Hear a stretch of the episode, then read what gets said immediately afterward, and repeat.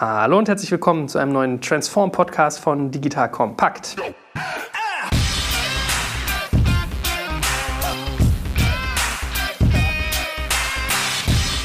Mein Name ist Joel Kaczmarek und man hat ja vielleicht schon mitgekriegt, huch, schon wieder ein neues Format, was ist denn da los? Der Name deutet es ja ein bisschen an. Es geht um das Transformieren und da digital ja so mein Thema ist, offensichtlich um das Transformieren von Unternehmen. Und wer sich mal zurückerinnert, ich habe eines Tages in einem schönen äh, Serverraum gesessen mit so leicht schummrigem Licht mit einem Familienunternehmer, der einen sehr großen Betrieb leitet und zwar der gute Maximilian Fiesmann vom gleichnamigen Unternehmen Fiesmann. Ja, kennt vielleicht der eine oder andere, der eine schöne Heizung vielleicht mit Brennstoffzelle im Keller hat. Und die Resonanz auf diesen Podcast war so positiv und so umfangreich. Es war so viel Begeisterung und so viel Rückfluss da, dass ich mit dem Max und seinem Team, also auch dem guten Florian Resatsch, zu dem gleich mehr, in Gespräche mal gegangen bin, dass wir uns ausgetauscht haben, was man denn noch tun kann. Ja, so der Grundgedanke bei mir war, äh, großes Unternehmen, was ja auch sehr viele Preise abräumt und sehr angesehen ist für seine Digitalisierungsstrategie und mein Anreiz ist ja immer da, Takeaways, Learnings mitzunehmen, dass man versucht zu partizipieren an dem Wissen, was dort aufgebaut wurde. So, und wie sich durch Zufall herausstellte, war das Interesse auf der Gegenseite auch groß, wenn man einfach merkt, dieses Ökosystem funktioniert äh, am besten, wenn man sich austauscht. Und heute sitzen wir hier, äh, ich und besagter Kollege Resatsch. Hallo Florian. Guten Morgen, Joel. Hallo. Stell dich doch mal ganz kurz vor, du bist ja ein Internet-Dinosaurier. Also ich habe, ich erinnere mich noch, ich war wirklich im März 2009 habe ich angefangen Gründerszene zu machen im Büro von Team Europe damals noch. Also das war so, wir hatten Untermiete einen Schreibtisch und die hatten wiederum Untermiete bei Imedo und äh, da habe ich dich irgendwann gesehen. Da hast du damals für eine Firma äh, gepitcht, die ich äh, auch noch gut kenne. Also müssen, wie gesagt, müssen wir so ein bisschen Historie machen. Sag mal, was, wo du herkommst und dann, was eigentlich jetzt deine Aufgabe ist, da tauchen wir mal rein. Florian Resatsch mein Name. Danke für die Zeit. Und 2009, ja, Dinosaurier ist vielleicht übertrieben, aber da war am Rosenthaler Platz in Berlin-Mitte auf jeden Fall noch ein bisschen weniger los als heute. Ich habe vor knapp acht Jahren, neun Jahren angefangen, auch Firmen mal zu gründen, teilweise erfolgreich, teilweise weniger erfolgreich. Bin jetzt seit anderthalb Jahren bei Fissmann angestellt, habe hier angefangen in einem relativ kleinen Team. Das heißt, so die Idee war, Digitalmarketing aufzubauen für einen Mittelstand und das hat sich mittlerweile ein bisschen ausgeweitet, erzähle ich auch gleich noch mal ein bisschen mehr dazu. Ähm, ich selbst vom Hintergrund bin eigentlich Informatiker, jetzt im Marketing und äh, Unternehmenskommunikation gelandet, mache aber auch äh, digitale Produkte, von daher doch noch ein bisschen was mit meiner Ausbildung zu tun. Ja, freue mich vor der Herausforderung zu stehen, dass ein Familienbetrieb, der dieses Jahr 100 Jahre alt wurde, jetzt so vor dem nächsten Jahrhundert steht und wie wir den am besten dafür aufstellen können und auch transformieren können. Okay, 100 Jahre ist in Startup-Zeitrechnung ein echt Dinosaurier. Das ist ne? absolut das wichtig. Ist, äh, aber wertschätzender Dinosaurier.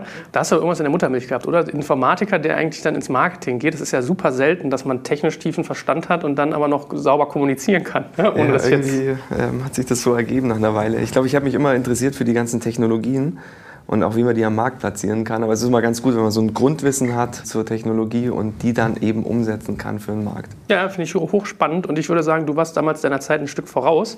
Ich erinnere mich, als wir uns kennengelernt haben, hast du das Thema NFC gepitcht, ja, also Near Field Communication, Mobile und so. Magst du mal einen kleinen Ritt machen in die Vergangenheit? Ich glaube, das ist schon spannend für die Leute. Also ich halte ja momentan hier so ein, seit zwei Tagen ein iPhone X in der Hand. Oh, da muss ich das ähm, nachher mal angucken, das habe ich noch gar nicht live gesehen. Es funktioniert auch so halbwegs gut mit dieser Face ID. Da ist mittlerweile tatsächlich NFC drin und wir hatten vor ja, ja, fast zehn Jahren damit angefangen, uns zu überlegen, wie kann man denn mobile Telefone mit dem öffentlichen Raum vernetzen? Also wie kann man haptisch auch mit einem mobilen Telefon umgehen? Kann man das irgendwo hinhalten und dann Daten austauschen? Und habe damals mit zwei Kollegen, dem Uwe Sandner und dem Martin Pischke, Philipp Lehmkuhl war auch noch mit dabei, aus der Außenwerbung ein Unternehmen gegründet, ähm, das hieß Surftech. Da war die Grundidee, wie kann ich den öffentlichen Raum einfacher erschließen, indem ich Technologien nutze. Also von Stadtinformationssystemen bis hin zu Bustickets. Die Vision war zwar da, aber äh, die Technik kam halt nie. Das heißt, auf der einen Seite zu früh gewesen, auf der anderen Seite uns auf Marktforschungen verlassen, was glaube ich auch nicht so einfach ist, wenn man das tut.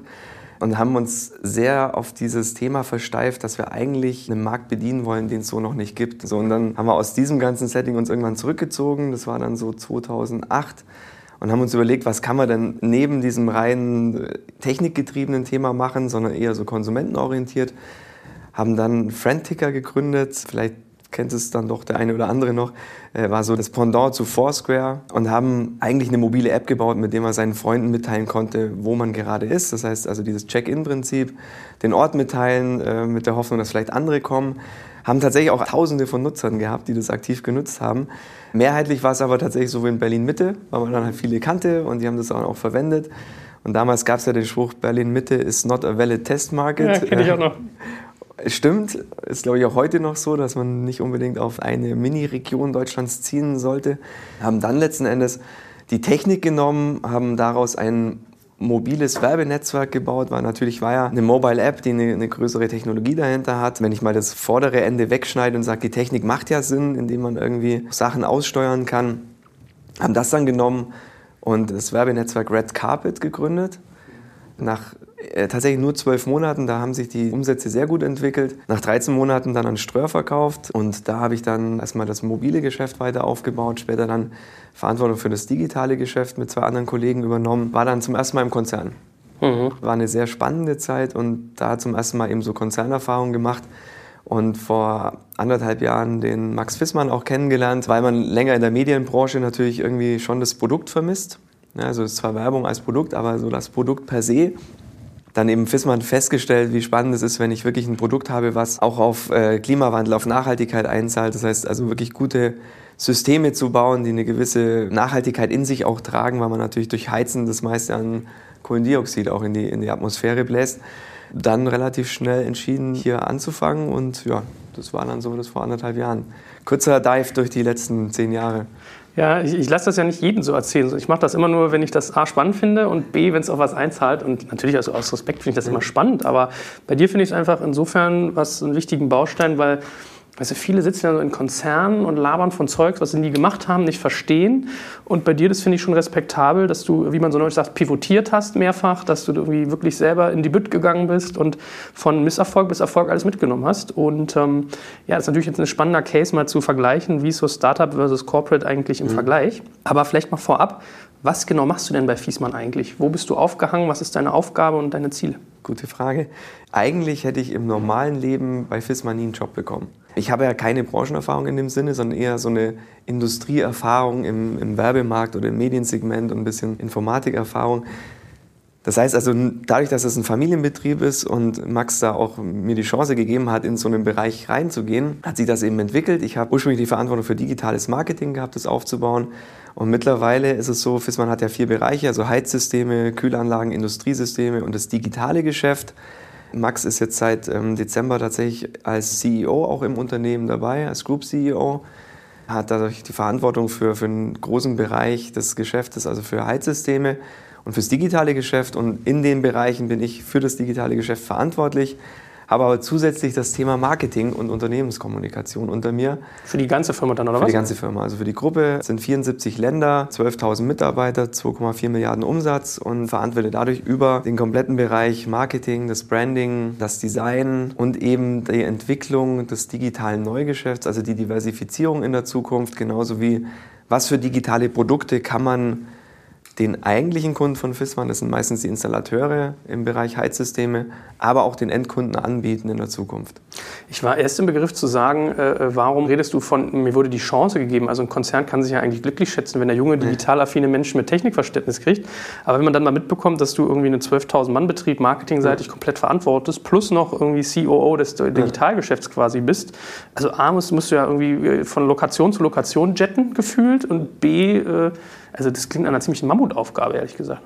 Zum Glück haben wir das Team mittlerweile um einiges vergrößert in dem Bereich. Das heißt, teilt sich mittlerweile auf, ähm, gerade einen neuen CTO mit an Bord genommen für den Bereich digitales Geschäft. Ja, das ist äh, tatsächlich so, wie gesagt, früher war ja so eher Lebenslauf und was war früher. Man ging da einmal durch und hat gesagt, okay, hätte vielleicht auch die Möglichkeit gegeben, aber in dem Fall war der Versuch da zu sagen, okay, wir versuchen die Transformation von innen raus zu schaffen. Das heißt, Leute mit reinzuholen, die in ihrem Bereich Experten sind, also Bereich Digitalmarketing als Beispiel, und dadurch eben eine digitale Transformation auch bei Wissmann im Konzern selbst anzustoßen. Ich denke mal, das machen mittlerweile auch mehrere äh, Mittelständler, aber auch große Industrieunternehmen. Die Aufgabe ist tatsächlich sehr spannend. Wir haben uns ambitionierte Umsatzziele auch gesetzt für die Zukunft. Und was für mich wichtig war, die Firma hat ihren Zweck oder beziehungsweise die Vision auch entwickelt, nicht nur reines Heizgeschäft, nicht nur reines digitales Geschäft, sondern wirklich so, so eine Art Living Space auch zu definieren. Ja, also was ist ein Klima im Haus, was ist drumherum und wie kann ich das intelligent ansteuern. Das heißt, die Vision dahinter ist viel größer und dadurch ergibt sich für uns die Möglichkeit, eben Teile davon auch wirklich zu gestalten. Und das ist tatsächlich mit viel Chatten verbunden, also gerade viel Auslandsanteil, 54 Prozent vom Umsatz sind im Ausland, wir waren jetzt vor kurzem in Kasachstan, Ich war in, in Kanada, das ist ein Teil von unserer Produktion auch. Wir haben tatsächlich in, in China gerade neue Rekordzahlen, weil da natürlich sehr viel Bauboom ist. Wahnsinnig spannende Herausforderung und wichtig auch kulturell extrem interessant, wie das eine Offenheit im sagen wir mal, bisherigen Kernteam gibt, das mit neuen Leuten auch zu unterfüttern und richtig dadurch zu starten. Hm. Na gut, weil wenn du aus der Werbebranche kommst, dann muss man ja trinkfest sein. Also dann ist so Kasachstan, Russland wahrscheinlich auch nicht das Problem. Hey, das war auf jeden Fall spannend. Aber ist ein interessanter Gedanke. Ich finde das gar nicht so doof zu sagen, wenn ich eine Firma umstellen will, dass ich das über den Marketingarm mache, weil du dann natürlich die ganze Außenkommunikation mit reinhängen kannst, aber auch nach innen runter. Ist das so ein bisschen der Gedanke dabei? Absolut. Wir hatten oder haben teilweise das Problem, also man kennt Fissmann aus dem Wintersport. Mhm. Also wenn man jetzt gerade Saison momentan Biathlon oder Skispringer anguckt, da ist natürlich immer eine Logo-Präsenz da. Für Deutschland super. Ne? In Deutschland ist es auch bekannt. Die meisten verbinden Fissmann mit Heizen. Wenn ich jetzt aber gucke, dass gerade im Ausland auf dem Biathlon-Gewehr steht Fissmann, dann weiß derjenige, der das sieht nicht, ist es ein Hersteller vom Gewehr oder was mhm. machen die eigentlich. Das heißt, wir müssen gucken, unser Markenkonzept da auch nochmal so aufzustellen, dass es A auf Heizen oder drumherum auch einzahlt, aber auch auf das ganze Thema der Zukunft. Was mache ich mit Energiemanagement und so weiter? Was mit erneuerbaren Energien? Wie heize ich in der Zukunft? Habe ich eine Batterie im Keller, Solaranlage auf dem Dach? Wie steuere ich das aus? Und warum Marketing spannend? Hat natürlich am Anfang einen sehr großen Impact. Wir haben jetzt vor kurzem uns entschlossen, die Formel E einzusteigen als Sponsor. Deswegen bin ich immer nur so nett zu dir, ich will Karten für Berlin haben. Ah, verständlich. äh, genau, Rennen ist in Berlin, wäre fast nach München gegangen, ist jetzt auch in Berlin geblieben. Äh, Zürich ist neu dabei. Warum Formel E? Ganz kurz. A, internationaler Konzern. Interessanterweise Skispringen und Biathlon ist mehrheitlich in, in Mitteleuropa so, wird es geguckt. Und wir hatten gesagt, wenn man nur über den Winter was hat, ist es natürlich auch spannend, im Sommer was zu haben. Und unter dem Hintergrund so Frontloading für eine Technologie zu machen. Also in, in, in fünf Jahren wird sich das Heizen ziemlich verändert haben. Ne? Man will natürlich erneuerbar, nachhaltiger heizen. Und wie steuere ich so Energieflüsse? Und dieses Energiemanagement-Thema ist was, was FISMAN auch besetzen möchte. Das heißt, Formel E ist für uns ein super Hebel, A, mit Energie das Ganze auszustatten. Du hast ja auch Kinder. Das Spannende ist, man kann mit Familie hingehen. Also wenn man auf dem Formel 1 Rennen war, ist zwar spannend und, und riecht nach Benzin, aber es ist einfach so höllenlaut. Man braucht Ohrenstöpsel, wenn man an der Strecke steht. Und Formel E ist halt wie Star Wars. Ne? genau. Und ähm, toll ist aber auch, da gibt es dann für Kinder so Go-Karts mit Elektro. Äh, die Allianz hat das E-Village, da kann man dann auch mit so Bikes fahren geht alles um das Thema Energie und Strom und das finde ich wirklich toll. Und deswegen auch äh, nächstes Rennen war jetzt in Hongkong, bald in Marrakesch, glaube ich, auch in Russland. Das heißt für uns eine Möglichkeit, die Marke auch in den Ländern nochmal zu zeigen, mit einem Thema, was durchaus für die Zukunft sehr relevant ist. Mhm. Äh, sponsert ihr die ganze Rennserie oder ein Team? Ein Team, wir sponsern Jaguar. Warum Jaguar? Jaguar ist mit Panasonic zusammen. Äh, Jaguar hat jetzt den iPace gerade draußen, eins der, der neueren, ist auch sehr schick, Elektroautos. Äh, Panasonic ist ein Hersteller von Batterien. Und nicht nur, die machen ganz viel, ne? Genau, die machen ganz viel, aber zum Glück auch die Batterien. Und wir haben äh, mit Panasonic auch eine Kooperation zu dem Thema holistisches Energiebedarfsmanagement für ein Haus. So, und dann passte das super zusammen. Letztes Jahr war äh, Jaguar tatsächlich fast auf dem letzten Platz.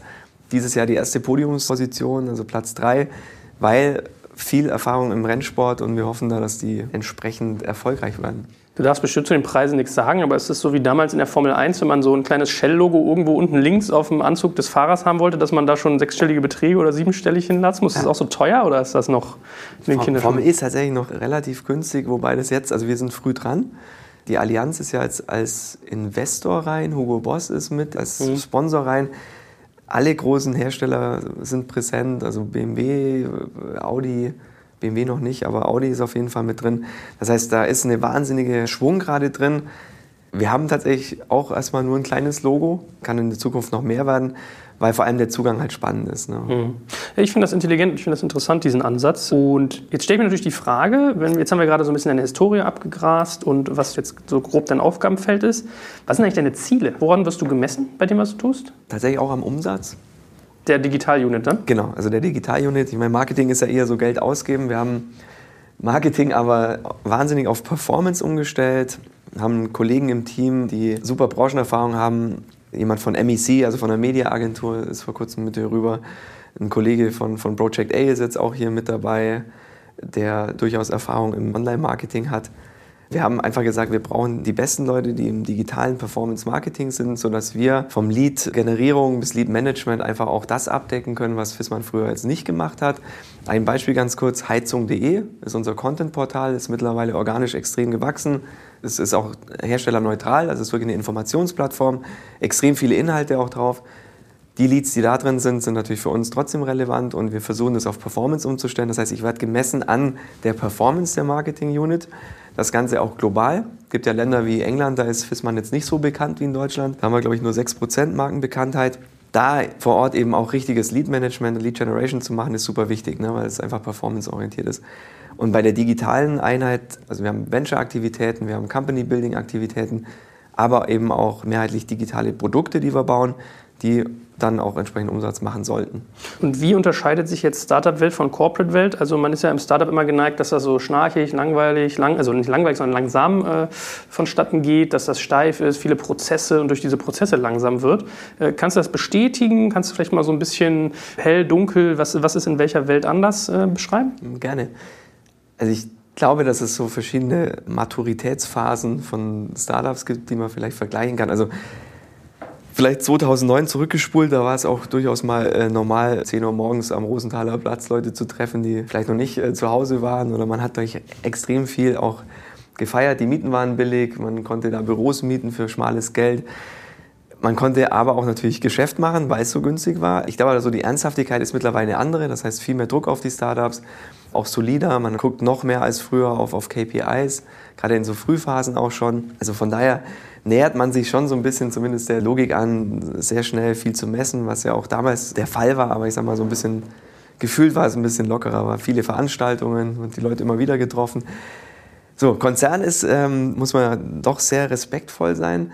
Ähm, wenn ich mir Kollegen angucke, die halt seit, seit 20 Jahren eine Industrieerfahrung haben. Das heißt, in so einem Umfeld, wo sie wirklich Expertise aufbauen konnten, wo man auch auf Qualität achten muss. Also wenn ich jetzt eine Gasheizung habe, die sollte schon auch funktionieren. Äh, und da die höchste Qualität zu erreichen, dann ist es im Konzernsetting halt durchaus nur möglich, weil man sagt, okay, das sind etablierte Prozesse. Da kann ich mir halt Fehler vielleicht nicht unbedingt so erlauben. Also fail fast ist bei einer Gasheizung schwieriger. So, und deswegen ist es halt wichtig, da einen Brückenschlag zu bauen. Ne? Man hat durchaus im, im, digitalen Marketing kann man einen Facebook-Post schiefgehen, ist nicht schlimm, dann kann man Fail Fast etablieren. Wir versuchen aber beide Kulturen auch zusammenzubringen, indem wir auch Austausch finden, wie, wie kann ich agil arbeiten in einem Konzern und trotzdem die Qualität eben halten. Ich glaube, das macht es gerade aus. Für mich persönlich ist mittlerweile Konzern, es, es fühlt sich nicht an wie ein Konzern, was vielleicht daran liegt, dass es ein Familienunternehmen ist dass das Management auch tatsächlich durch wahnsinnig schnelle Entscheidungen ausgestattet ist. Aber in diesen ganzen Umfeldern, also man trifft Leute, die natürlich sich da wahnsinnig wohlfühlen, wenn sie jetzt nicht ein unternehmerisches Risiko haben. Ne? Das ist, glaube ich, so der wesentliche Unterschied. Vergleich damals, also meine Bürokollegen von Sociomantic Labs damals, die haben ja sehr erfolgreichen Exit gemacht. Wenn wir uns das so angucken, man hat halt eine Wette in die Zukunft. Und Anfang 20 kann ich natürlich sagen, okay, unzerstörbar und bis 30 bin ich äh, Millionär. Die Familienväter sagen dann so mit Mitte 30, ja, vielleicht sind die Opportunitätskosten von so einer Konzernstelle doch okay, dass ich sage, ich, ich habe ein Gehalt. Also beides hat, hat seine Vor- und Nachteile. Ich fühle mich jetzt so in dem Setting wahnsinnig wohl. Ich glaube, dass halt so die Phasen im Leben, wenn man sagt, ich gehe halt all in und mache ein Risiko, wahnsinnig berechtigt sind und drücke da auch jedem die Daumen, der da Vollgas mit drin steckt. Hier gerade für das Setting, also ist auch jeder herzlich eingeladen, im Büro in, in Berlin nochmal vorbeizukommen. Ich glaube, es fühlt sich jetzt nicht sehr konzernig an und auch so die Kollegen sind da nicht so. Ist halt Mittelstand, ist vielleicht da nochmal ein Ticken anders als ein ganz großer Konzern, den ich ja auch nicht kenne. Naja, ich meine, ich kann das insofern bestätigen. Ich habe ja mit vielen zu tun. Auf Events spreche ich dann mal welche an und ich habe schon große bekannte Unternehmen, große bekannte Marken, wo ich mit den Steuermännern dann ins Gespräch gehe und sage, wollen wir nicht mal einen Podcast machen? Und du kriegst bei einigen halt so unter der Haube schon mit, die haben einfach nichts zum Vorzeigen. Und dann haben die auch kein Interesse, sich in so einen Podcast reinzusetzen, weil sie sich halt nicht zum Hansel machen wollen. Also muss man mal so hart sagen.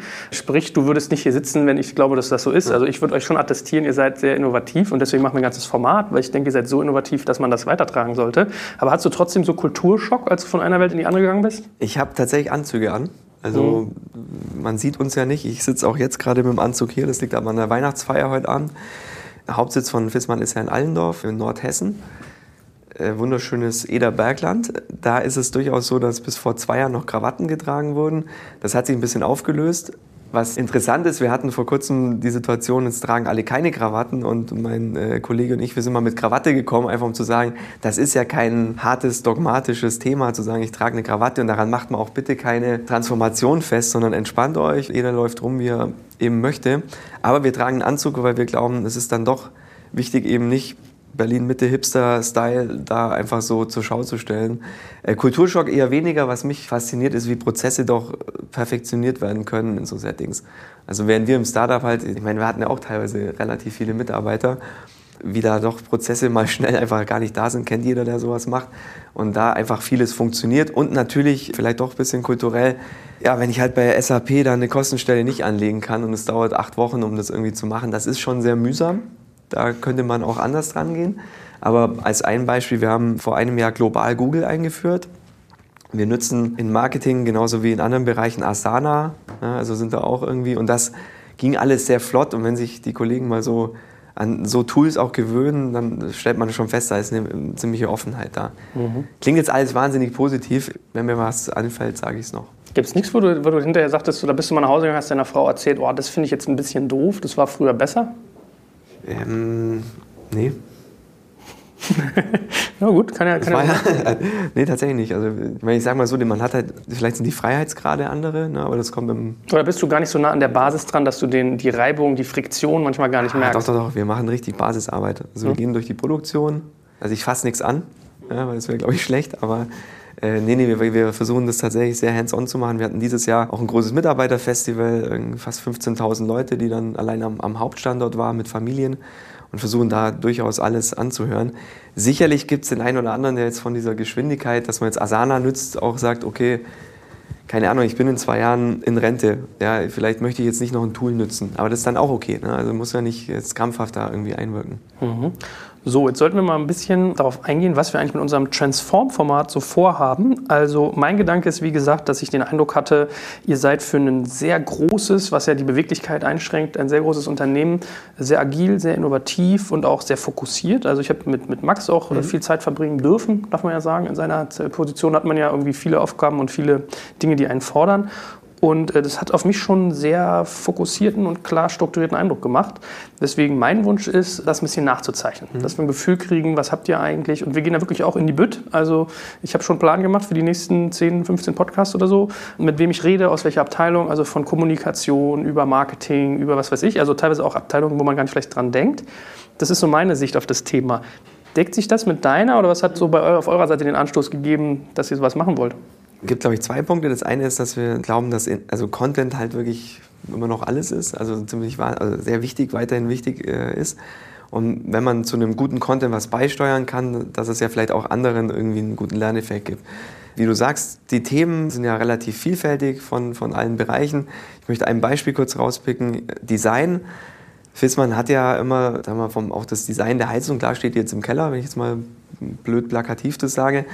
Aber irgendwann sind ja die, die User-Schnittstellen oder die, die Interfaces oben. Also nicht im Keller, sondern ich, ich nehme mein Handy und nehme eine App, um letzten Endes die Heizung zu bedienen oder im besten Fall gar nichts, weil das Ding halt von selbst läuft. Diese Schnittstellen heißen, ich muss mich designmäßig natürlich orientieren an Firmen wie Apple, die ganz andere Interfaces zur Verfügung stellen und die einfach perfekt funktionieren. Das heißt, der Maßstab oder die Erwartungshaltung von einem Nutzer ist einfach so hoch, dass wir uns nicht erlauben können, eine schlechte App zu machen, nur dass man eben eine hat. So und dieser Lerneffekt aus so einer designzentrierten Arbeitsweise. Wir haben, ich glaube, mittlerweile neun Kollegen im Bereich UX und UI eingestellt. Äh, fünf nur für UX sollen auch noch viel mehr werden, um zu sagen, wie sehen Prozesse aus, wie interagiert der Nutzer mit, mit unseren Produkten, wie agiert auch ein Installateur, der eine Heizung gerade einbaut, vielleicht kein WLAN hat und im Keller steht mit unseren Produkten.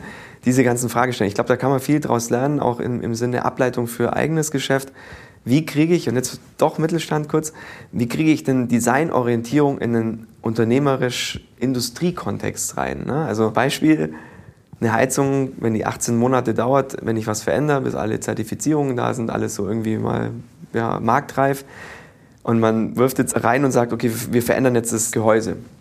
Dann sagt natürlich der Ingenieur erstmal, ja, ist doch egal. Alles, was drin ist, ist doch super, lass es uns doch machen. Jetzt habe ich aber auf dem Gehäuse ein Display. Wenn ich das Display verändere oder ich, ich nehme das irgendwie und passe es an, dann habe ich ja ein ganz anderes Momentum im Sinne von, das, das UX wirkt ja vielleicht in zwei Jahren veraltet und das Gerät steht da zehn Jahre. So die Fragestellung auch in so einem Prozess mal zu zeigen, das ist nicht einfach. Und ich glaube, da kann man viel lernen, auch ähnliche Situationen in der Autoindustrie, wie In-Car-Communication läuft. Da wollen wir einfach transparent sein und unsere Lerneffekte auch, egal jetzt ob die richtig oder falsch sind, ne, einfach mal so transparent wie möglich zu machen und Einblick in die Prozesse zu geben. Ja, spannend. Gilt dann dieser Designfokus auch aus so einer konzeptionellen Sicht? Also man, hat ja bei Design den Effekt, Design ist eigentlich immer nutzerorientiert, weil es irgendwie so funktionieren muss, dass ich das gut benutzen kann als Mensch. Tragt ihr das auch über die ganze Firma hinweg, dass ihr sagt, äh, alles, was wir tun, machen wir mit so einem designorientierten Gedanken oder geht es da wirklich nur ums Endprodukt? In unserem Fall ist das Glück, du kennst das Deutsche Bank-Logo. Mhm. Der Markenvater, also neben der Familie Fissmann, die natürlich die, Marke hat, aber von der Gestaltung her ist Anton Stankowski, kannte ich früher auch nicht, aber äh, der hat auch das Deutsche Bank-Logo gemacht. Man hat immer eine klare Designsprache, deswegen wirkt das alles immer sehr rund. Ja, das heißt, Fissmann achtet darauf, dass auch die Filiale in Kasachstan äh, genauso aussieht wie die hier in Deutschland. So, und dadurch hast du ein relativ rundes Bild was wiederum auf, auf Ästhetik und Qualität einzahlt. Und die Frage ist eben, wenn ich das nehme und wirklich ausrolle, wann muss ich mal irgendwie digital auch Abstriche machen? Facebook-Post kann ich jetzt nicht komplett durchdesignen, also zum Teil schon, aber halt nicht so hart in der Markensprache. Aus diesem ganzen Kontext raus glaube ich schon, dass wir die Marke stringent führen und das Design immer schon verankert war in der DNA von Fissmann. Und deswegen gibt es schon diese Willigkeit auch zu sagen, keine Ahnung, ich ändere jetzt in Hongkong was in der Vertriebsniederlassung und drucke ein paar neue Broschüren und kann da durchaus den kompletten Prozess gestalten. Mhm. Wir können ja abschließend mal eine kleine Preview machen, was bei uns so kommen wird in diesem Format. Das können wir an euren Bereichen auch ein bisschen orientieren. Wie viele Mitarbeiter habt ihr eigentlich mittlerweile in der Digitalsparte? Digital sind es knapp 120. Okay, und wahrscheinlich steil wachsend. Steil wachsend, ja. Sehr gut. Also was für Themen werden uns da so erwarten? Was für Themenbereiche? Wie, wie clusterst du so euren Bereich? Wie orientiert ihr euch da? Mhm.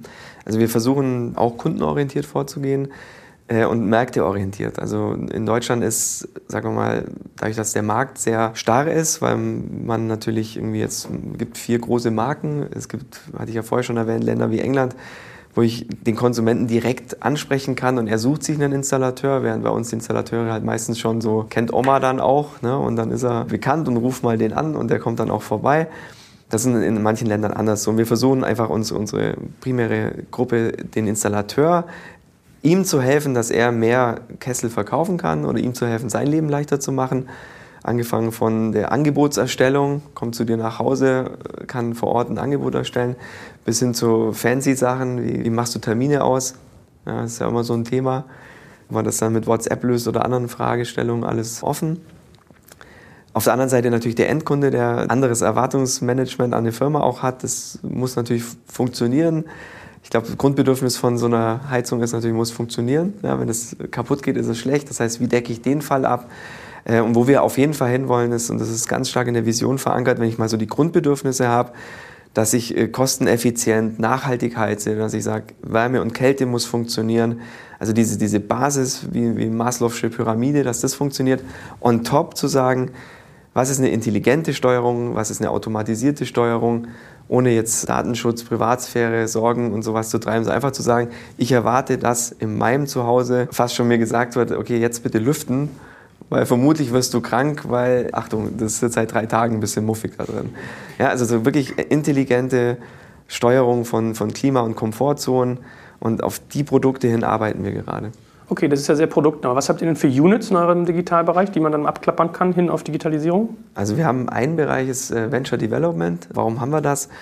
Es gibt Themen, die können wir im Konzern nicht machen, weil vielleicht ein SAP im Weg steht oder irgendein Prozess. Da können wir Themen, vor allem Service, Geschäftsmodelle entwickeln. Das heißt sagen, okay, ich, ich habe einen Servicevertrag oder ich, äh, keine Ahnung, kriege einen neuen Stromtarif und so weiter mit zur Heizung. Die versuchen wir über Venture Development zu machen. Das heißt, zwei Monate einfach mal Vollgas oder drei Monate ein MVP, Minimum Viable Product, zu entwickeln. Und das, wenn es funktioniert, eben wieder in den Konzern zu geben, mit denen können wir reden. Wir haben tatsächlich ähm, im HR-Bereich das Recruiting umgestellt, haben hier acht Leute, die nur digital recruiten, also die auch sehr aktiv sind, was mir viele bestätigen, die angeschrieben wurden. Wir haben den Bereich digitales Marketing, der durchaus spannend ist, bis hin zu den Kollegen, die Werkraum heißt die Unit, das ist dann dieser UX, UI, Design-Bereich und natürlich der Kern des digitalen Produktes, also die, die Technologie. Also wir haben allein 110 Entwickler in Breslau sitzen. In Breslau in Polen? Breslau ist der neue Tech-Hotspot. Also nicht mal neu, ich glaube jetzt alle, die zuhören und sagen, ist ein alter Hut. Äh, wir sind da auch jetzt seit fünf Jahren, so also lange vor meiner Zeit, mittlerweile aber stark gewachsen. Da ist Google, IBM und andere, weil Breslau eine der größten Unis in Polen für Computer Science hm, hat. Okay. Und so Themen wie Communication und Media, also Media Planning auch, das hängt bei euch wahrscheinlich unter Marketing? Genau, das ist unter Marketing. Wir haben einen weltweiten Mediaplan aufgestellt. Der Kollege, der das macht, hatte früher Netflix als Kunden. okay. Was ja, glaube ich, schon eine der, der besten Kampagnen war. Orange is the New Black war ja in Berlin überall gehangen. Der hat aber weltweit diese, diese Themen gemacht, hat witzigerweise auch Formel E betreut. Hm. Zufall der guckt natürlich darauf, dass die Performance genauso wie Branding-Kampagnen so ausgesteuert werden. Äh, wir haben eins noch, äh, auch spannend, Content and Creative. Wir haben jetzt einen Creative Director, was glaube ich jetzt für Mittelständler auch eher momentan noch ungewöhnlich ist. Also fast schon wie eine Inhouse-Agentur, der sich darum kümmert, dass diese Botschaften auch kreativ hinterlegt sind. Ne? Also wer mal auf YouTube guckt, wir haben uns dieses Jahr Mühe gegeben, auch mit Filmen viel mehr zu arbeiten. Wir haben dieses Thema Generationswechsel auch thematisiert. Also wie sieht das aus? Wie sieht es in Zukunft aus? Was passiert nach Max? Also fiktive Geschichte auch erzählt. Ich glaube, es ist relativ spannend, auch mit so einem Setup, also wirklich alle Themen Full Service abzudecken innerhalb vom ich Unternehmen. Grade, ich, ich gucke mich gerade in einem Büro um, gerade hier sehe ich keins, aber ihr habt ja auch mal diese Label mit äh, auf ein neues Jahrhundert oder auf 100 ja. weitere Jahre oder irgendwie sowas. Auf, ne? auf ein neues Jahrhundert. Ja. Und eure Digital-Unit, habe ich gelernt, heißt jetzt VCO als Firmenname? Also VCO ist ein Bereich von Fissmann, eben genauso groß, also naja, groß nicht, also vom Umsatz weit nicht, aber es ist wie so eine eigene Sparte zu verstehen. Und darunter sind eben die Themen aufgehangen, die wir jetzt auch am Markt so kennen, die auch teilweise weit weg sind von FISMAN, also ganz eigenständig agieren, aber trotzdem natürlich einen Bezug haben müssen, so wie WhatX, Vito Ventures und andere. Mhm. Und wofür steht das, VCO? Fissmann takes care of. Also wenn man das amerikanische CO nimmt, das heißt ja care of. Also wenn du Ach, wusste ich gar nicht, ja, wie ungebildet ich da bin. Siehst du mal. CO, dieses Zeichen, was zu Händen von hieß es hier bei uns. Ah, wenn man so Post schickt, meinst genau. du? Okay, ich dachte, du meinst diese Domain-Endung. Ah, okay. Nee, nee, CO. Also das, wenn man Post schickt, heißt es so zu Händen von oder in den USA take care of oder care of. Und wir haben gesagt, wir versuchen ja für das Stammgeschäft uns darum zu kümmern, dass es in die Zukunft transportiert wird. Und deswegen VCO. Mhm. Ist aber jetzt ein Begriff, der jetzt nicht nach draußen groß gespielt wird. Also wir haben zwar eigene Logos und so, aber Fissmann ist die Marke und, und die steht eben für die Nachhaltigkeit und das, was da eigentlich ist. Ja, ich habe neulich von einem Marketingverantwortlichen gelernt, man darf auch nicht irgendwie sein, jeder gesagt, seinen Salamander darf man nicht töten oder seinen, äh, seinen Fuchs. Der hat irgendwie geredet über Schwäbisch Hall. Was ist ja. das Erste, woran du denkst? Ah, Schwäbisch Hall? Der Fuchs, ja. Fuchs. Oder die Steine und ja. Gelb. Ja, und äh, die, da war, saß er wohl auf dem, auf dem Schoß dann vom CEO und er meinte, ja, können wir den Fuchs mal loswerden? Er hat gesagt, hast du eine Macke. Der kann ja animiert animiertes Emoji werden. Ne? Ja, genau. So animierte Geschichten. Nein, aber einmal gelerntes und etablierte Marken macht total Sinn. Gut, also fassen wir zusammen. Äh, wir werden bei uns sprechen, in so Bereiche gehen wie Marketing, HR, UX, Tech, Venture Development, Content und Creation und einen Bereich, den wir noch gar nicht gesagt haben, M&A. Ne? Also Investments, Vito Ventures hast du gerade angesprochen, WhatX. Also das finde ich ganz spannend und ich werde dann auch mal versuchen, dass wir so unterschiedliche Sachen mal rüberziehen. Was für Tools benutzt ihr da? Welche Prozesse habt ihr? Welche Überlegungen, welche Strategien? Wenn du jetzt nochmal ganz abschließend sagst äh, oder zusammenfasst, was ist dein Recap? Zwei Jahre, dass du dieses Digitalgeschäft jetzt mit begleitest. Was habt ihr da für einen Ritt genommen? Ja, war ein wilder Ritt auf jeden Fall. Ähm Viele Fehler gemacht? Ja, auf jeden Fall. Man versucht ja Sachen. Fehlertoleranz ist sehr hoch hier die Thematik so von wegen, wie, wie kriege ich Kulturen zusammen, was ist Change überhaupt und so. Ich dachte immer damals, so Begriffe ist halt bla bla, ne, aber wenn man im Startup ist, kümmert sich niemand so wirklich um Change Management. Also vielleicht, wenn es größer wird. Äh, wenn man sich Firmen wie Zalando anguckt, äh, ist natürlich auch beeindruckend, von 0 auf 12.000 Mitarbeiter in der Zeit. Die Kollegen vor Ort, die da HR betreut haben, also Frauke und andere, ist natürlich eine mega Leistung, weil man da Kultur natürlich auf die Größe auch skalieren muss. Jetzt in so einem Fall, klar, wir haben tatsächlich uns immer damit auch nicht lustig gemacht, aber das war ganz spaßig, weil am Anfang dachten die alle, alle in Berlin tragen Bärte. Und jetzt denken wir, die meisten, die jetzt vielleicht zuhören und aus Berlin sind, so ein Quatsch. Aber wenn natürlich fünf Leute nach Allendorf fahren am Anfang und alle mit Bart kommen und Jeans, dann ist es erstmal das Bild, das sich manifestiert. Mittlerweile extremer Austausch. Aber so dieses, wie nehme ich auch was nicht weg. Ne? Also das heißt ja nicht, dass wir jetzt da reinkommen und sagen, okay, wir können super alles digital, und sind viel toller und alles andere ist nicht so hochwertig, äh, ist natürlich Quatsch. Ne? Also so Umstellung in einem etablierten Unternehmen ist, glaube ich, durchaus machbar, wenn man so Transform by Example macht. Das ist eins von unseren Mantras. Wir setzen es auf und wenn es funktioniert und halbwegs der Prozess läuft, dann nehmen wir es mit rüber. Beispiel so ein HR-System, gibt es ja mehrere am Markt. Wir haben uns für eins entschieden, das sagt dann der Kollege wahrscheinlich. Die Einführung davon am Anfang total schwierig, weil die Benutzerrechte nicht gestimmt haben. Dadurch sind uns halt ja auch viele von den Bewerbern abgesprungen, weil, okay, ihr habt euch ja drei Wochen oder zwei Monate nicht gemeldet. Ja, weil halt keiner mehr drauf zugreifen konnte. Ne? Und so eine Dinge kann man durchaus mal sagen, kann man in der Einführung verbessern. Ich glaube, abschließend ist auch wichtig, warum machen wir das Format? Und da sind wir auch immer für Feedback, glaube ich, aus der Zuhörerschaft äh, sehr dankbar, können das auch anpassen. Also können ja natürlich sehr transparent agieren und sagen, okay, an den Punkten ist es sicherlich sinnvoll, mal Teams auch zusammenzustellen. Oder wie kann ich Teams auch bauen? Ich nehme mal das Spotify-Beispiel, ne, wie bei euch im Produktmanagement, diese Squads auf, was sind da für Themen mit drin? Hoffen wir, dass wir vielleicht für den einen oder anderen einen spannenden Beitrag liefern. Ja, finde ich einen guten Hinweis, dass wir da die Leute mit einbinden. Also ich möchte auch unbedingt vermeiden, dass jemand das Gefühl hat, das ist hier so eine Werbenummer und da kauft sich jemand ein. Im Gegenteil, ich hoffe, man merkt das. Wir wollen auch dahin gehen, wo es mal wehtut, dass andere Leute sich diesen Schmerz ersparen können. Von daher immer gerne WhatsApps schreiben oder Kommentare oder E-Mails. Ne? Würde mich auch freuen. Und äh, ich glaube, das wird sehr spannend. Und ich glaube, es ist erst der Auftakt. Also ich sage ja, ich habe schon viele Themen jetzt vorgearbeitet mit deinem Team zusammen auch, wo wir reingehen werden. Wir werden bestimmt auch mal Events machen, weiß ich, Roundtable und so eine Geschichten. Also das wird gut, glaube ich. Ne? Ich freue mich drauf. In diesem Sinne, danke dir und bis zum nächsten Mal. Alles klar, danke. Tschüss.